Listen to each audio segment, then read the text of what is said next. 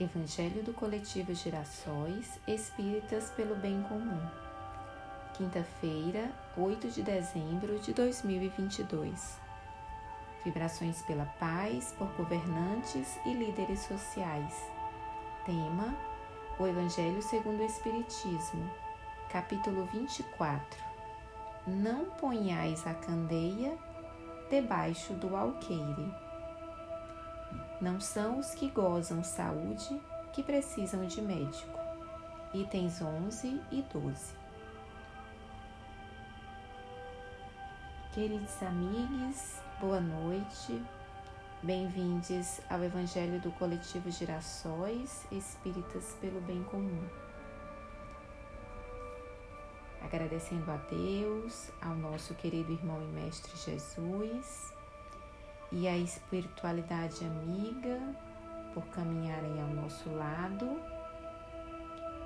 Vamos unir e encher nossos pensamentos de esperança para vibrarmos pela paz, por governantes e líderes sociais. Que assim seja. No Evangelho dessa quinta-feira, somos convidados a acompanhar a leitura do capítulo 24. Não ponhais a candeia debaixo do alqueire. Não são os que gozam saúde que precisam de médico. Itens 12, 11 e 12.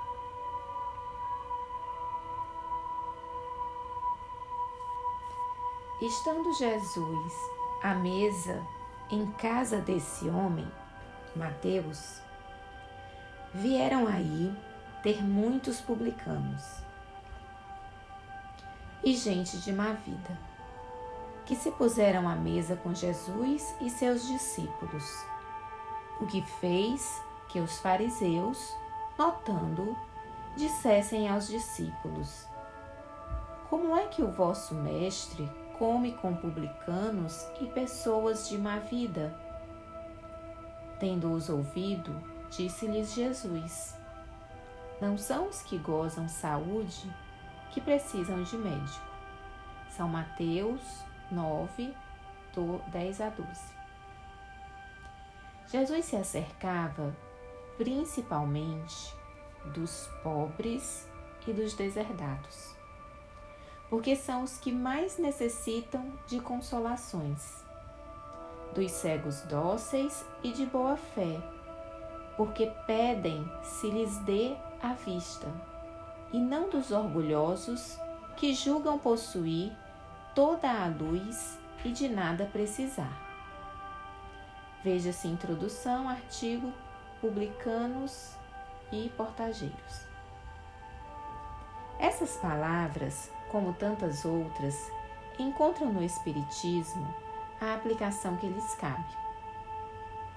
Há quem se admire de que, por vezes, a mediunidade seja concedida a pessoas indignas, capazes de a usarem mal. Parece, dizem, que tão preciosa faculdade deverá ser atributo exclusivo dos de maior merecimento. Digamos, antes de tudo, que a mediunidade é inerente a uma disposição orgânica, de que qualquer homem pode ser dotado, como da de ver, de ouvir, de falar. Ora, nenhuma há de que o homem, por efeito do seu livre arbítrio, não possa abusar. E se Deus não houvesse concedido, por exemplo, a palavra senão aos incapazes de proferirem coisas más, maior seria o número dos mudos do que o dos que falam. Deus outorgou faculdades ao homem e lhe dá a liberdade de usá-las, mas não deixa de punir o que delas abusa. Se só os mais dignos fosse concedida a faculdade de comunicar com os espíritos, quem ousaria pretendê-la? onde ao demais o limite entre dignidade e a indignidade. A mediunidade é conferida sem distinção, a fim de que os espíritos possam trazer à luz a todas as camadas, a todas as classes da sociedade, ao pobre como ao rico, aos retos para fortificar no bem, aos viciosos para os corrigir. Não são estes últimos os doentes que necessitam de médico? Porque Deus, que não quer a morte do pecador, o privaria do socorro que o pode arrancar ao lameiro.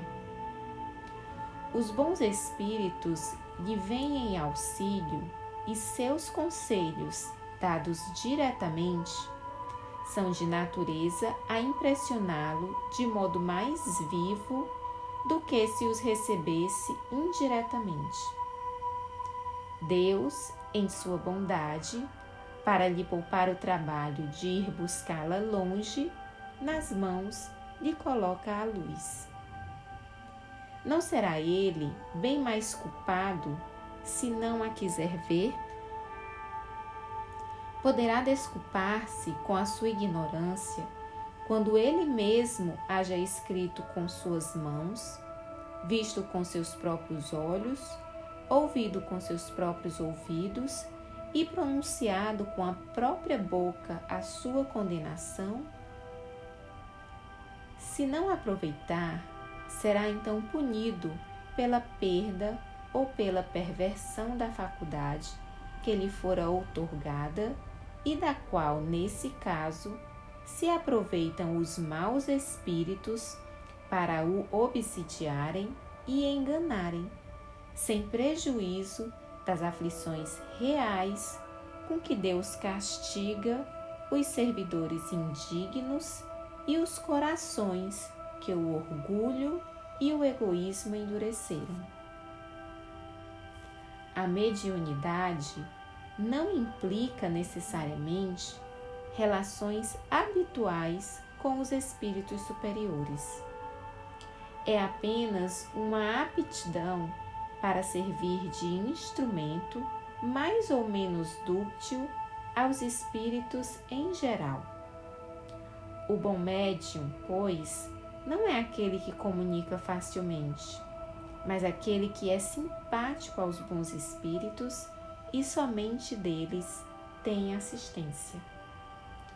Unicamente neste sentido é que a excelência das qualidades morais se torna mais onipotente, onipotente sobre a mediunidade. Pois bem, meus irmãos e minhas irmãs, esses comentários finais dos dois itens presentes no texto da própria obra nos oferecem orientações mais específicas citando a mediunidade. Mas eu convido todos a refletir sobre algumas passagens lidas, que esses ensinamentos estejam presentes em nossos corações, nas nossas atitudes e que nós nunca nos esqueçamos que a excelência das qualidades morais sempre será muito maior que qualquer outra. Então não importam títulos, não importam bens materiais, não importa sabedoria, se o orgulho e o egoísmo estiverem presentes na nossa caminhada. E sempre nos lembremos, na dúvida, estejamos ao lado dos pobres e dos deserdados, porque são os que mais necessitam de consolações. Praticando o amor e a caridade para com estes irmãos, seguimos o dos maiores ensinamentos de Jesus. Que assim seja. Esse foi o Evangelho do Coletivo Girassóis Espíritas pelo Bem Comum. Abençoada noite.